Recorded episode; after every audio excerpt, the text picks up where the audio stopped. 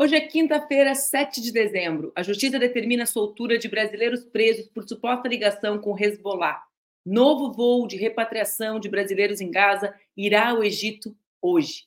Privatização da Sabesp é aprovada na Lesp após confronto entre manifestantes e PM. Separa o teu café e vem comigo que está começando mais um Expresso com a Manu.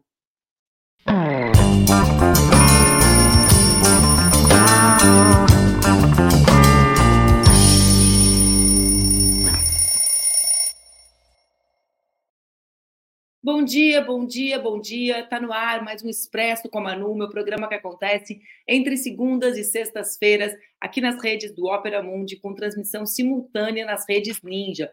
O Expresso, vocês já sabem, pode ser acompanhado ao vivo às 8 horas da manhã ou pode ser acompanhado depois também no formato podcast. Então, com um cafezinho, bom dia, Jana, bom dia, turma. Vão comentando aí, eu, eu adoro saber de onde vocês estão nos acompanhando. Vocês sabem que o Expresso passa em várias redes ao mesmo tempo, né? Passa no Facebook, passa no meu YouTube, passa no YouTube Ninja, passa no YouTube da Ópera, mas os comentários de vocês, mesmo desses diferentes lugares, aparecem aqui para mim. Aí eu consigo saber de onde vocês estão falando. Até o café que vocês estão tomando eu já estou acostumando também, viu, gente? Eu estou aqui com meu cafezinho passado para a gente começar a falar sobre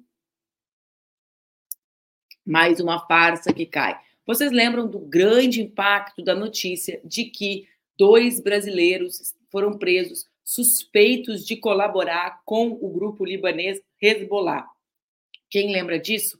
A gente tratou disso aqui no Expresso, justamente falando da improbabilidade, por diversas razões, improvável a colaboração desses brasileiros com o grupo libanês Hezbollah. Bom, os acusados foram mantidos em prisão temporária por 30 dias e colocados em liberdade a partir da decisão da juíza Raquel Vasconcelos Alves de Lima, da segunda vara criminal federal de BH, Belo Horizonte. A decisão da juíza ocorreu pois a Polícia Federal não pediu a extensão da detenção, alegando que os suspeitos cooperaram com as investigações. Os demais investigados seguem presos, uh, porque, porque tiveram as prisões temporárias convertidas em prisões preventivas. A prisão desses dois suspeitos ocorreu no dia 8 de novembro, quando a PF cumpriu 11 mandatos de busca e apreensão em Minas Gerais, São Paulo e DF.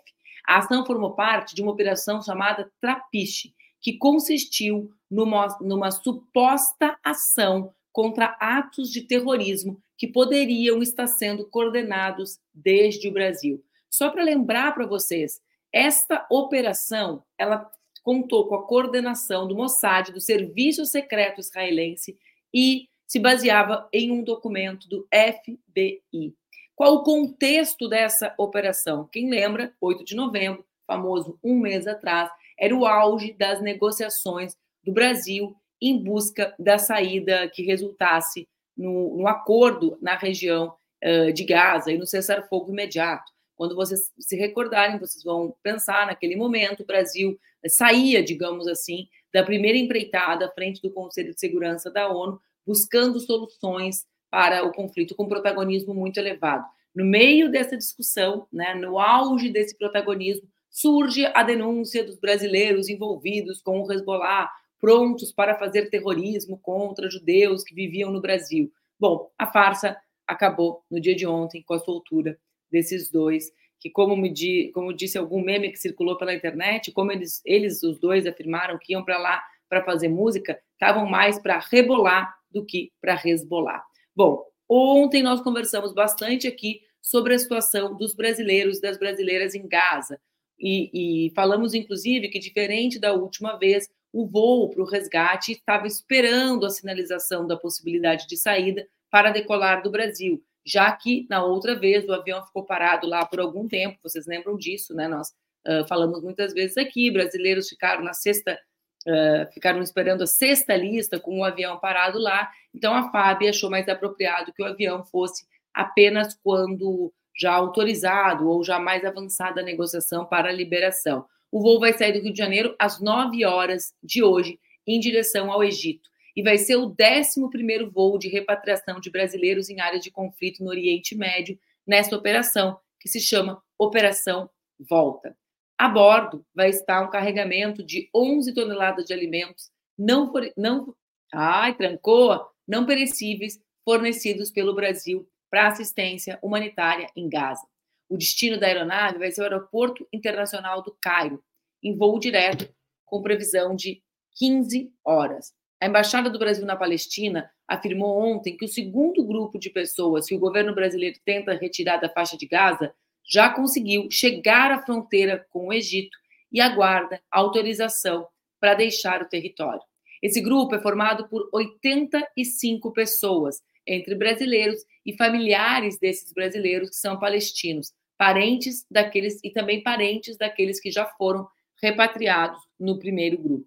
Na manhã de ontem, eles já estavam concentrados perto do controle da cidade fronteiriça de Rafah, a cidade ao sul de Gaza e nordeste do Egito, que é atualmente a única via de saída do território palestino. Segundo a embaixada brasileira, outras 17 pessoas que constam na lista de nomes enviadas pelo Itamaraty a Israel e ao Egito não estão em Rafah e aguardam autorização para deixar Gaza em residências próprias no sul do território palestino. Agora, a última etapa para que o grupo consiga cruzar a fronteira é a autorização por parte de Israel e do Egito, que controlam a entrada e saída de Rafah. São ambos os países responsáveis por analisar cada nome enviado por embaixadas de todo o mundo. Com o aumento dos bombardeios de Israel em Gaza, o secretário-geral das Nações Unidas, né, então, esse tema de Gaza é um tema que ontem, claro, existe o tema relacionado aos brasileiros que estão ali, a gente está sempre acompanhando, mas existem também os avanços, né, ou a busca de um certo determinado, uh, de, uma, de, construções de saída nos, nos organismos multilaterais para que exista o cessar-fogo. Ontem aconteceu um fato novo. Dá uma olhinha no meu café, né, gente? Que já estão seis minutos falando sem parar. Olha ela. Com o aumento dos bombardeios de Israel em Gaza, o secretário-geral da ONU, Antônio Guterres, invocou o artigo 99 da Carta da ONU sobre a situação na região. A decisão de ontem foi dirigida ao Conselho de Segurança, descrita como uma medida constitucional dramática para exigir o início efetivo de uma atuação da ONU, tendo em vista que o conflito entre Israel e Palestina ameaça a paz e a segurança internacional. Em publicação por rede social, Guterres fez o anúncio. Vamos ver a publicação do Guterres aí? Que ele diz que ele invocou o artigo 99 né, pela primeira vez desde que ele tomou posse como secretário-geral.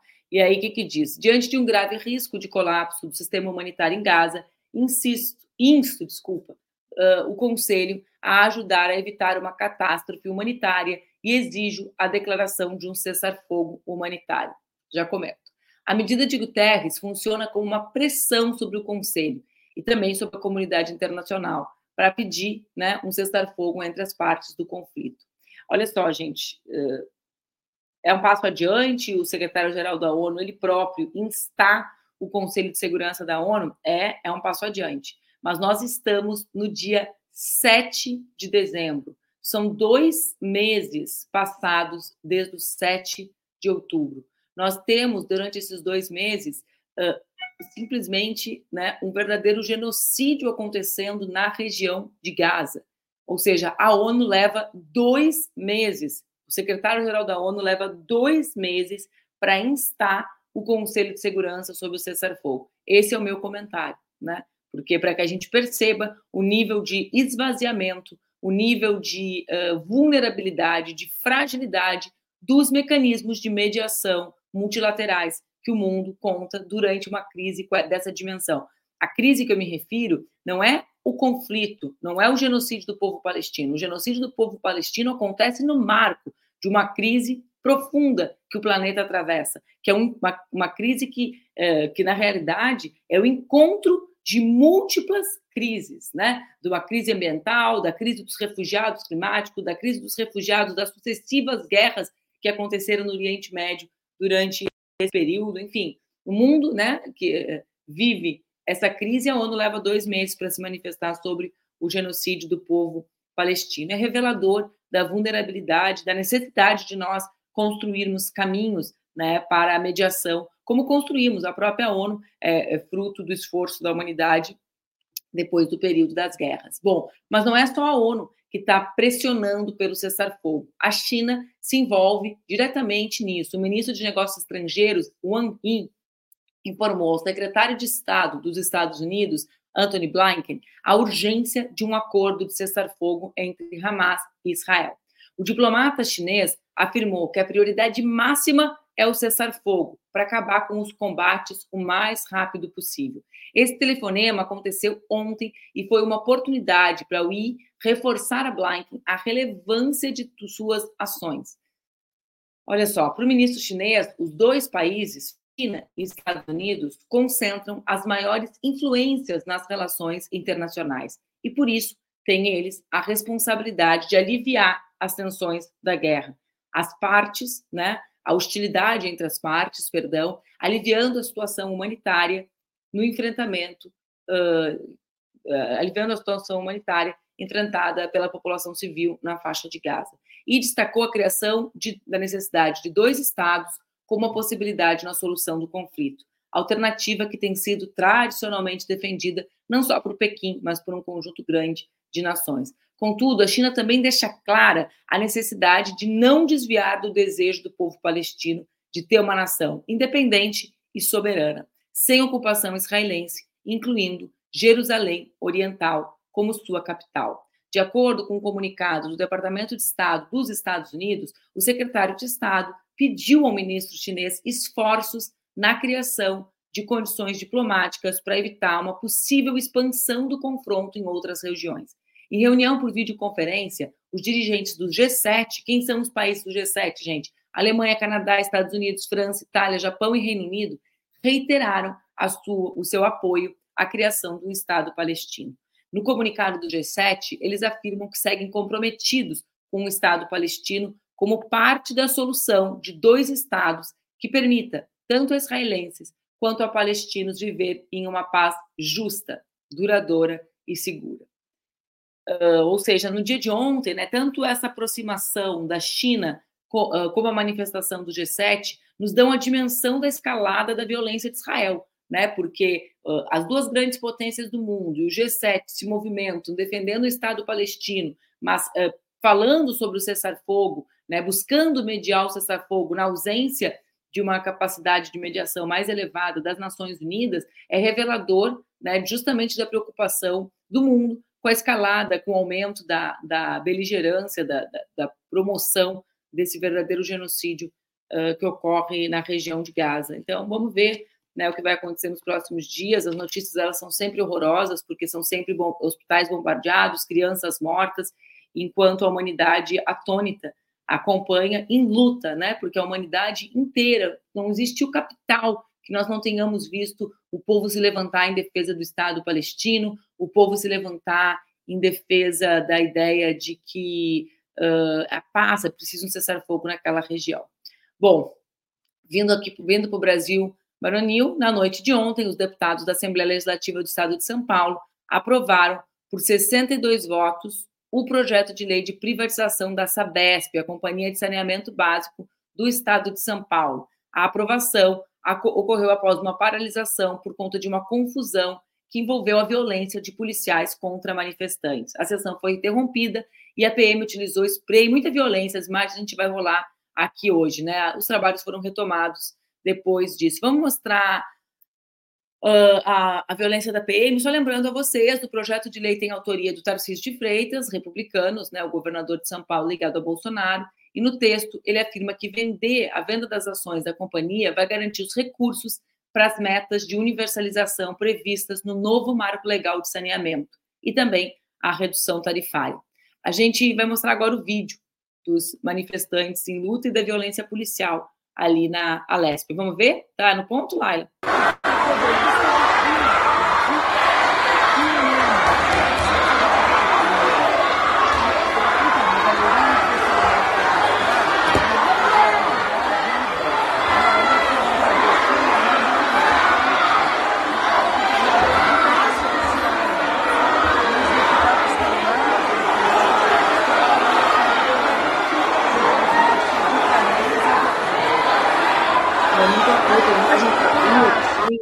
Muita truculência da PM comandada por Tarcísio para que se efetivasse essa votação. Vocês sabem que a gente conversou aqui com a Camila, os profissionais dessa BESP, assim como dos trens também, estão muito unificados na, na luta na cidade de São Paulo, com muita luta, e, e essa, uh, e essas manifestações foram enfrentadas com a truculência que vocês viram nessa imagem, provavelmente verão em outras que vão circular ao longo do dia.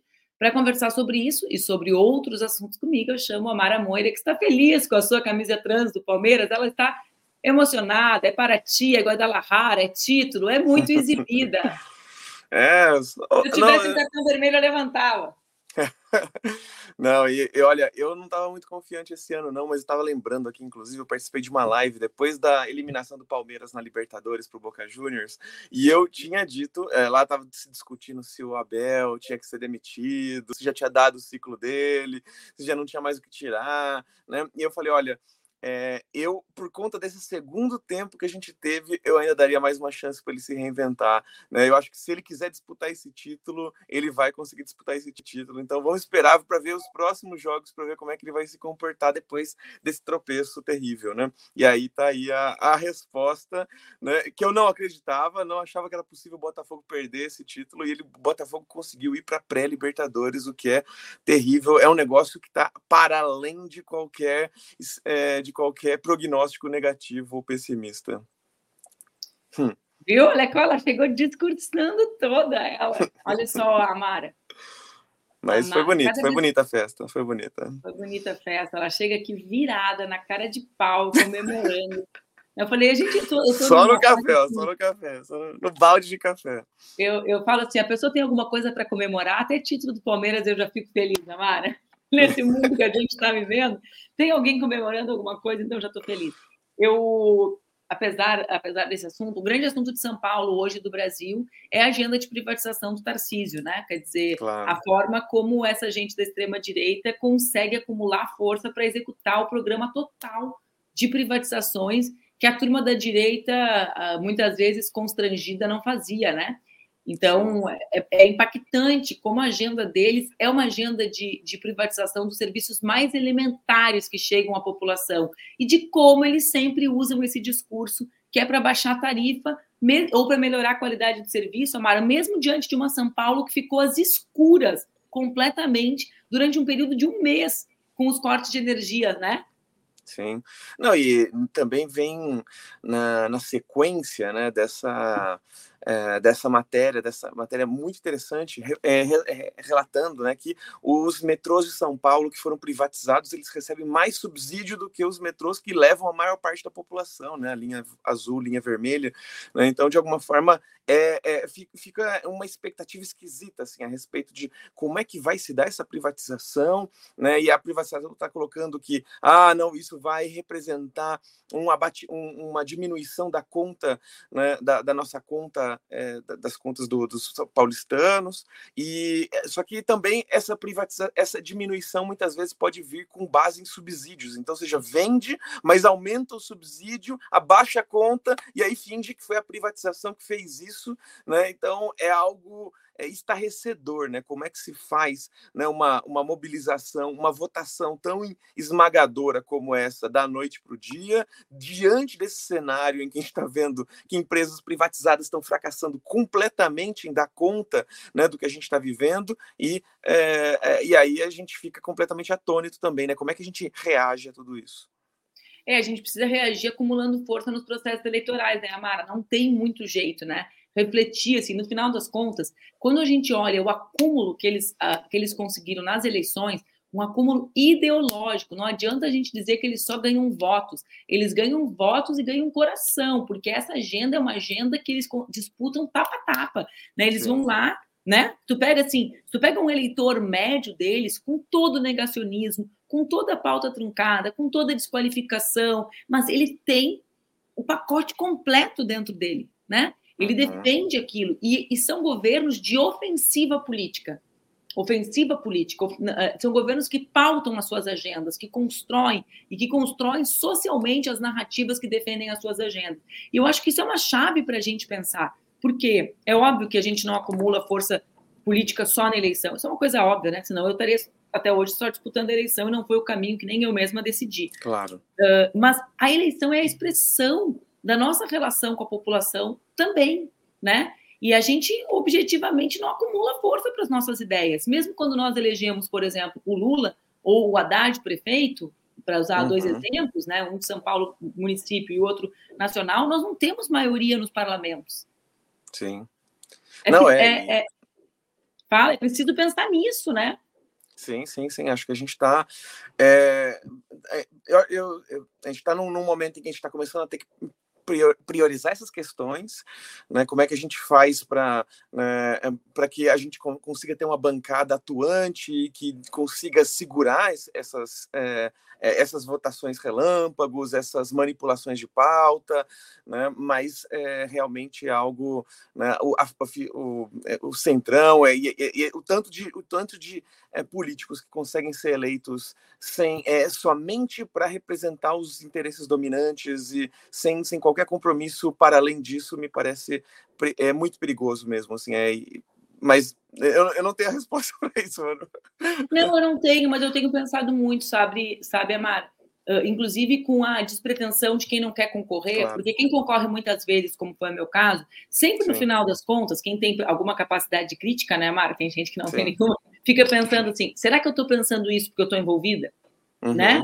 Então, agora, eu não estou no sentido de ser protagonista, então eu não estou envolvida. E eu fico olhando, eu fico olhando e fico pensando o seguinte: os caminhos que a gente escolhe são os caminhos de fazer o debate ideológico, de acumular força. Eu lembro quando teve a decisão do Supremo, da indicação do Flávio Dino, que claro. eu tentei dividir em duas questões. Uma decisão em si, né, do Lula, e outra questão de gênero e raça. E sobre a decisão em si, eu ainda disse, olha, eu acho que poderia ter tido um caminho que o Lula politizasse essa decisão, que ele falasse, ah, nós não temos força para aprovar outro nome no Senado. Né? Nós precisamos, nós precisamos de alguém que consiga a maioria dos votos. Nós temos a minoria no Senado. É, como um elemento de reafirmação das qualidades do Dino, que é um homem cheio de qualidades, é óbvio, né? É o melhor homem que nós teríamos para esse cargo, dentre os homens, né? Uhum. É, mas também de politização do processo, de politização do caminho, de mostrar para a nossa turma que a luta é dura. Uhum. Entende? E esse caminho da política da, não, não é um caminho que a gente decide percorrer coletivamente. Vê como a gente não fala, so, vê assim, a gente não fala sobre os processos políticos na grande esfera pública, né? A gente não vê os deputados dizendo assim, gente, é muito difícil aprovar esse meu projeto porque eu só tenho 15 votos. Eu preciso. Quando a gente olha, se, se vocês, se qualquer um olhar as redes, os mandatos dos parlamentares da extrema direita, é o tempo inteiro isso, né? Sim. É, olha, sobre o caminho da política. Um amigo meu disse algo que eu fiquei pensando, né? A extrema direita compartilhou o gozo da política. Sim. Né? Enquanto a gente concentra ele, entende? Então... Esse prazer de se envolver, de ser parte. E eu acho que tem um pouco disso no que nos falta, né? No que e, e, e é para mim é revelador tudo isso para falar dessa Besp, né? Porque é um absurdo, é uma loucura, é uma coisa antipopular, anti-povo trabalhador, o prejuízo para o povo. Quem é companhia privada que quer investir em área pobre, em área ocupada, Sim. ninguém quer, né? É, esse é o papel Não. do Estado para garantir saneamento. No meio do debate ambiental, Amar, como esse. Não, e, e, for, e fora a questão de transformar um, um, um algo que deveria ser um bem comum em um produto que visa lucro, né? Porque é isso, a empresa privada ela visa lucro, acima de tudo visa lucro. Né? A gente viu com o, é, o caso do apagão aqui em São Paulo, né? O quanto é isso, é a redução de funcionários, né? E aí a, você acaba até ameaçando a própria integridade da cidade em função do lucro, né? E, é, e aí o lucro tem a ver justamente com isso, né? Ah, com que, que áreas vão, que é melhor a gente investir, quais áreas a gente pode deixar a Deus dará, né? Quando a gente está pensando em, em Estado Estado não está tão preocupado com lucro, né? O Estado está preocupado em oferecer um produto de qualidade, né? Oferecer a, acesso à cidadania, à dignidade para a população de uma forma geral, né? Mas quando isso, isso vai parar na mão de uma empresa, quando a gente vai se acostumando a isso, a gente está se acostumando a isso em vários pontos da sociedade, né?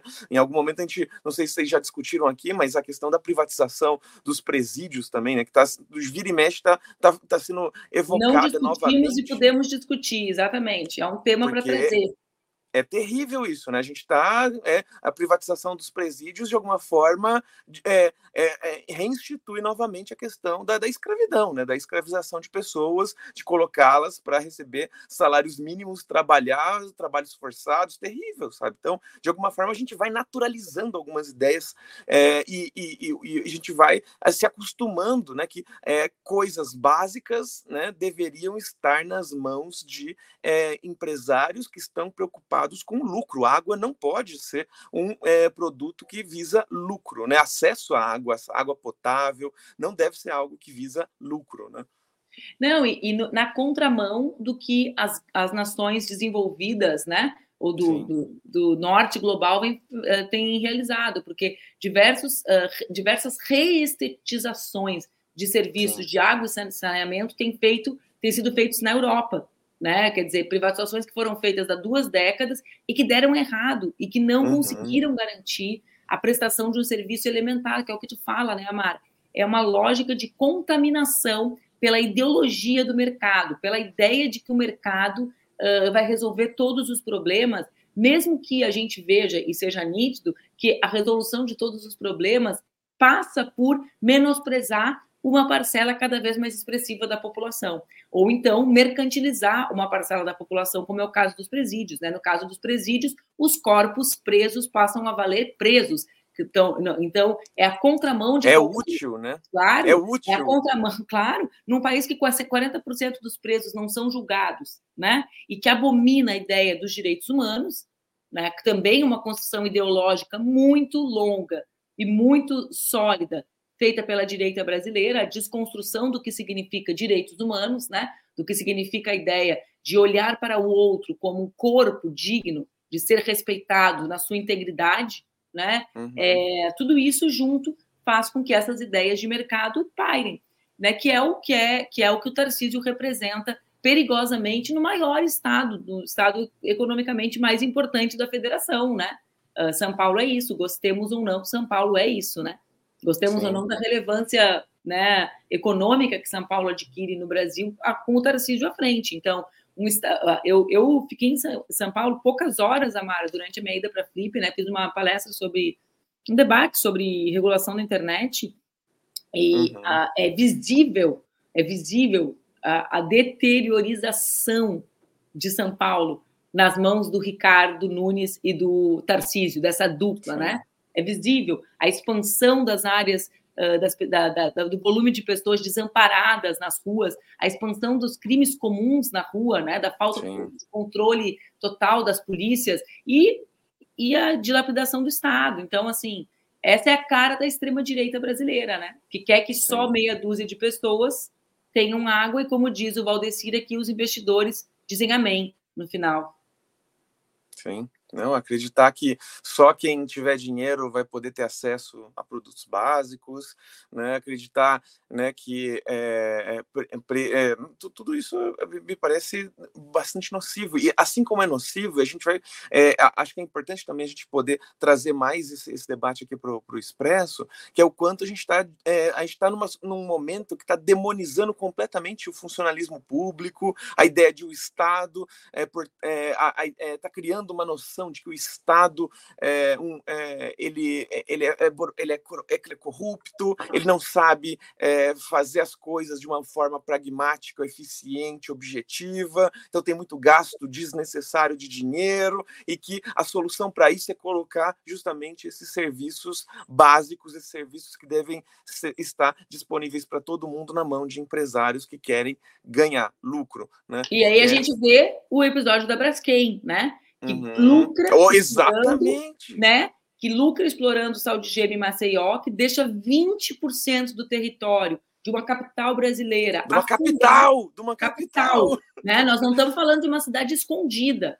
Nós não estamos falando daquilo que falam os grotões do Brasil. Ah, isso aconteceu lá em Pedro Osório, onde eu cresci. Tenho muito orgulho de ter crescido lá. Não, a gente está falando de uma capital brasileira, de uma capital com potencial de turismo maravilhoso, uma das cidades mais belas do Brasil, né, com aquele litoral que a gente, nesse lugar que as pessoas circulam, 20% do território afundou. E a manchete é essa, né? 20% do território afundou. Tem uma área, Amara, que vai ficar para sempre abandonada, um chamado um vazio urbano, construções. Isso para quem cuida, para quem administra a cidade, para quem vive nos bairros do entorno, eu vi o desespero da população dos bairros do entorno. Tu imagina tu ser vizinha de uma região que é de 20% do território da tua cidade que ficou abandonada e o teu prédio é o último. Né? O, o, o que muda na visão, na, na, na integração urbana, administrado pela Braskem, que foi lá, lucrou, e quem vai arcar com o prejuízo dos impactos urbanos, da, de toda a rede comunitária desfeita, de moradia, é quem? É o poder público.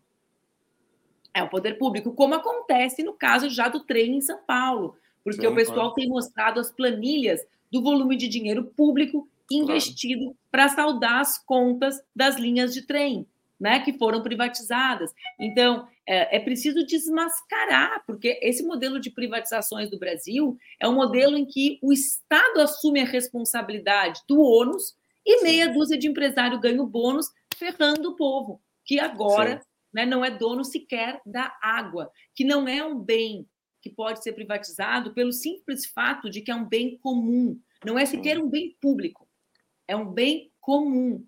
né? É um conceito mais mas hum, que tem a gente tem que refletir mais profundamente. O que, que é só o que é público o que, que é comum né? Sim não e, e, é uma coisa que também me, me, me incomoda muito né na, é que é, a gente vai ver justamente um movimento né de é, sucateamento dessas, dessas empresas públicas, né? então é, constrói a empresa, começa a oferecer o serviço, né? cria-se é, é toda uma relação com essa empresa estatal e aí depois é, precariza esse serviço para poder vender a um preço de banana para interesses escusos, interesses de lucro, né? Então também tem vários, vários movimentos esquisitíssimos assim, sabe que a gente precisa começar a colocar o dedo na ferida e, e, e apontar precisa começar a criar uma contranarrativa contra toda essa demonização que se faz de empresas públicas, de empresas estatais, questionar essa, essa, é, essa narrativa né, de que, ah, não, Estado, só corrupção, né? E a gente vai ver que corrupção é, é forte também na, na, no empresariado, né? É forte também no, no, no, nos setores que, que, que estão sendo defendidos aí supostamente por essa ideologia da privatização do Estado mínimo, né? Ó, a gente tem que, tem que pôr no ar, isso mesmo que eu ia dizer, põe no ar que o Christian é meu orientador, hein? Vocês respeitem, toda vez que o Christian comentar, elogio ou crítica, vocês coloquem no ar. Estou brincando, mas, claro, a gente falou da Enel e também das linhas privatizadas. As linhas privatizadas Sim. nem é só a qualidade do serviço, porque essa semana publicaram os parlamentares de São Paulo a planilha de contas e o volume de dinheiro, né? O volume de dinheiro investido pelo poder público para equilibrar as contas das linhas privatizadas. Amara, Total. antes de terminar, eu preciso falar contigo. Eu só vou botar o pessoal da literatura aqui no constrangimento. Falar contigo sobre o Jabuti. Jabuti. E aí? E aí? Oi, tudo bem? Alô? Amara, caiu a ligação? O que, que, você quer que eu fale? Você fez muito isso na vida? Alô? Alô? Não estou te ouvindo, não estou te ouvindo. Opa! E aí, hein? Esse Jabuti veio para frear os avanços, as conquistas da Flip ou foi só uma casualidade? Ah, é, é difícil dizer, né? A Flip é, é, é, interessante assim, que a Flip, por exemplo, ela trouxe grandes avanços, teve algumas, é, a, a, teve muita coisa incrível, assim, né? Então essa, essa questão de priorizar pequenas é, nomes que não são tão conhecidos, né? Então já, num momento inicial, a Flip precisou trazer esses figurões e agora está podendo apostar em nomes menos conhecidos, está apostando numa diversidade. É, isso é muito incrível, só que também é inegável que assim, você vai para a Flip, e boa parte das vezes você vai para curtir a programação paralela, sabe? Então isso, isso é uma também existe um, um existe uma tensão gigantesca com relação a como é que a gente pensa. Eu, eu tava lá, eu vi sua mesa. Eu escolhi algumas mesas principais para assistir, mas boa parte da programação que eu fui para lá assistir estava na programação paralela, né? E começa e aí... também ficar muito grande, né? Tu vê a Conceição estava na programação para a Silva Federici estava tava na Volante, né? Então é, é, é, é, complicado, sim, sabe? Aí é como é que a gente faz, né? É, e aí essa programação paralela depende completamente dessa programação principal, mas a gente vai vendo um momento de questionamento radical, né? Porque que as pessoas estão começando a se interessar mais pela paralela do que pela principal, e isso começa a ser um problema também, né? Então é como é que a gente faz isso virar sustentável, né? Só que aí vem o, jab, o Jabuti, não sei, tem é, é, é um movimento esquisitíssimo já, né? Eu, eu, eu fui júri um, acho que um ou dois anos atrás, né? E, e é, mas é, eu gostei muito do processo, só que é, era inviável, assim, sabe? Você recebe, sei lá, 300 livros, tem que ler em três meses, né? A quantidade de dinheiro também que pagam para os jurados em função disso tudo né? não é razoável. Né? É, e aí acaba que fica difícil mesmo você conseguir é, é, avaliar, mas eu fiz um, o meu melhor ali, acredito que as duas outras pessoas que estavam junto comigo também fizeram o seu melhor. Né? Você sabe que eu fui é jurada do Casa das Américas, e, e era, eu brinco assim, pá, a gente vai para Cuba, tava eu, o Pedro Meira, eu, Flávio William, nós éramos, nós éramos jurados de uma categoria. Todos os dias eu acordava em Cuba com uma caixa de livro na porta do meu quarto, que parecia que era para dizer assim, não saia, sabe? Não saia. Cara, não era assim. O primeiro dia chegou aquela caixa e eu pensei, essa caixa é tudo, né? Aí fiquei lendo ali, meio curtindo, curtindo a leitura, curtindo. Aí pensei, tá, vou dar conta, sei lá, devia ter uns 50 livros na caixa, oito dias, comecei a dividir, né, ali o que eu ia ter que ler, nananã. Ok, Amara, simplesmente no outro dia eu acordo com uma nova caixa. Mais 50 livros. Cara, eu falei, meu Deus, tinha que revezar, eu acho. Eu tinha uma caixa, o Flávio tinha uma caixa, o Pedro tinha uma caixa, as caixas tinham que se revezar entre meu si. Era uma, era uma loucura, era uma loucura, era uma loucura. Era, não, assim, era caixa ainda, né? Eu, eu recebi o PDF. Eu recebi ah, o... não, eu recebi em Cuba em caixa, caixa. Não, não, não. não.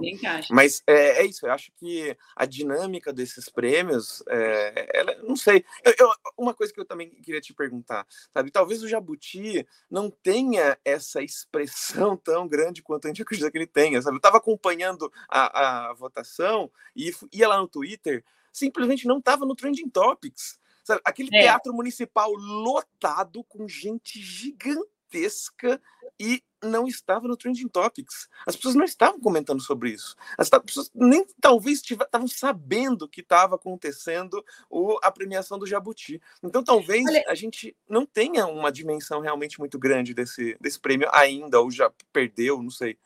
Eu acho que tem duas coisas. Primeiro, o mundo da literatura no Brasil é muito pequeno. Hum né? A gente olha, a gente olha, ele é uma grande, uma grande para nós ilha, né, Amara?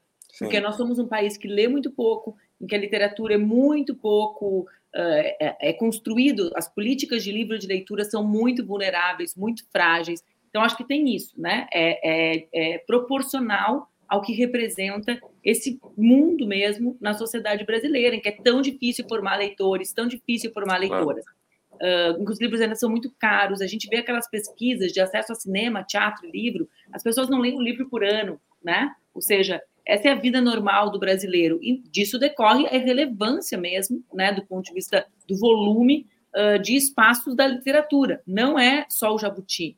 Agora, ali, eu ia te dizer, dá um bom objeto de pesquisa, de estudo para ti, que é comparar a movimentação no Twitter nos anos em que, por exemplo, o avesso da pele ganhou, né? Uhum. E a uhum. forma como isso consagrou, digamos assim, uma determinada plateia que é mais uh, que é mais jovem e que é mais uh, conectada e outros e outros é, a Joyce a Joyce diz o Jabuti se agigantou a premiar negros e negras agora voltou ao seu tamanho né então uhum. acho é, acho que acho que pode ter uma relação eu não sei eu não me lembro da, das redes nos outros anos mas efetivamente para mim nos outros anos parecia maior a dimensão pública mesmo, e casualmente, ou não, eu não tenho como, como, além da minha opinião, não tenho como aferir, foram os anos em que houve essa flexão no prêmio, né, de um prêmio que se conectou mais, digamos, com... com eu, não, eu, eu, eu não gosto disso de novas vozes, mas com a visibilidade dada a vozes sim. que estavam num segundo plano, digamos assim, né? Sim, sim. Ó, e, e, uma, e um tema para a gente discutir em outros momentos aqui, né? Essa decisão da FUVEST de decidir de colocar que a, a, partir de agora vão ser três ou quatro anos, acho que é três anos, três anos só com livros de mulheres na lista de livros obrigatórios. Vamos conversar sobre isso um Eu, dia. se fosse eles, fazia o seguinte: veria quantos anos foi só livro de homem. E faria Exato. Mesmo, né? Porque o Estadão chegou a se prestar a fazer um, um editorial sobre isso Eles não têm o fundo do poço do ridículo do Estadão é grande, né? É Nossa. grande. Sinceramente. Eles se reinventam muito. Eles, eles se reinventam muito. Eles, eles não querem perder uma chance de serem ridículos. tipo assim, está passando lettering, ridículo. Eu vou agarrar, é agora que eu vou.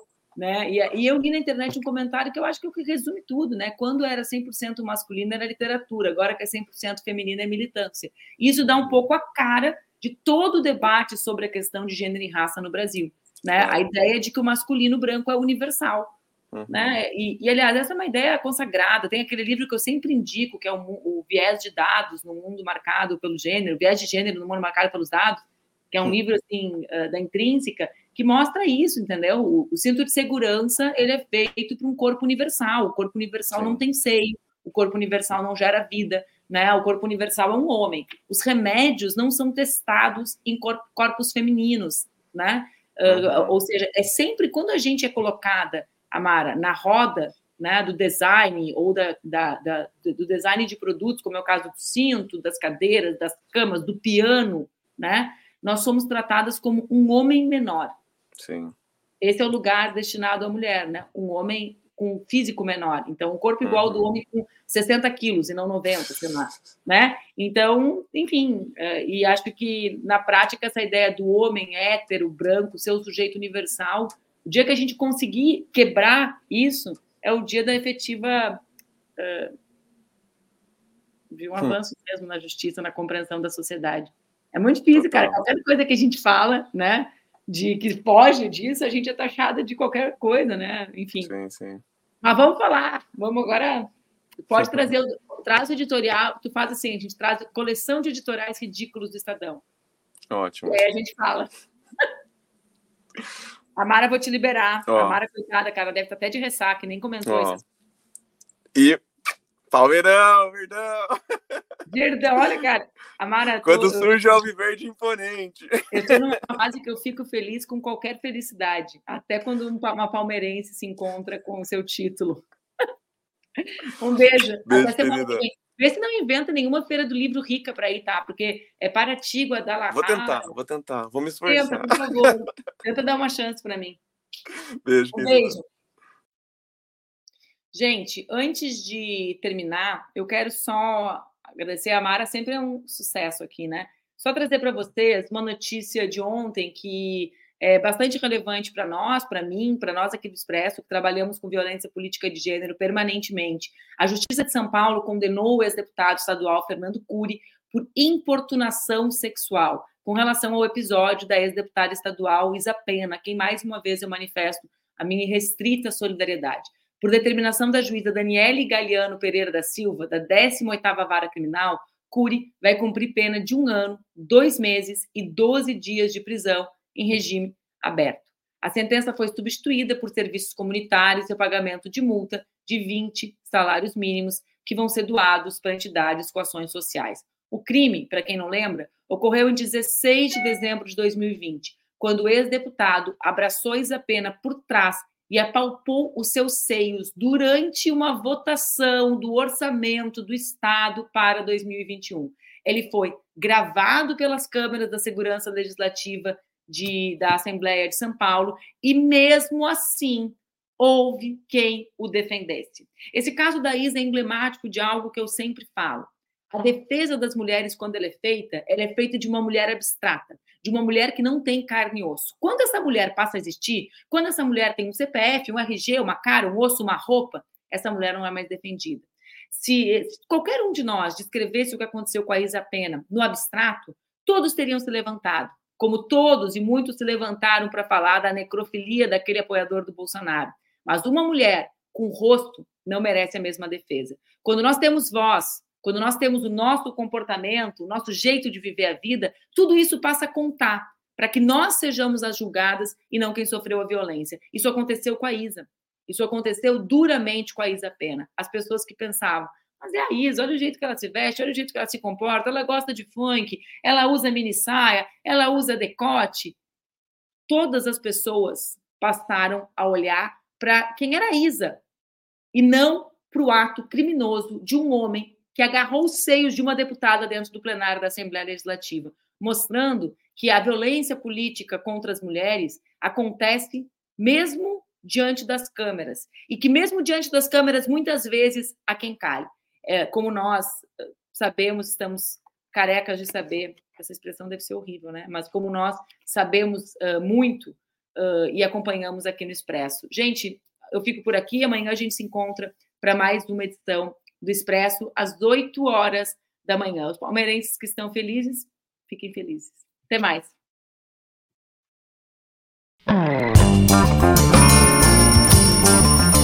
You.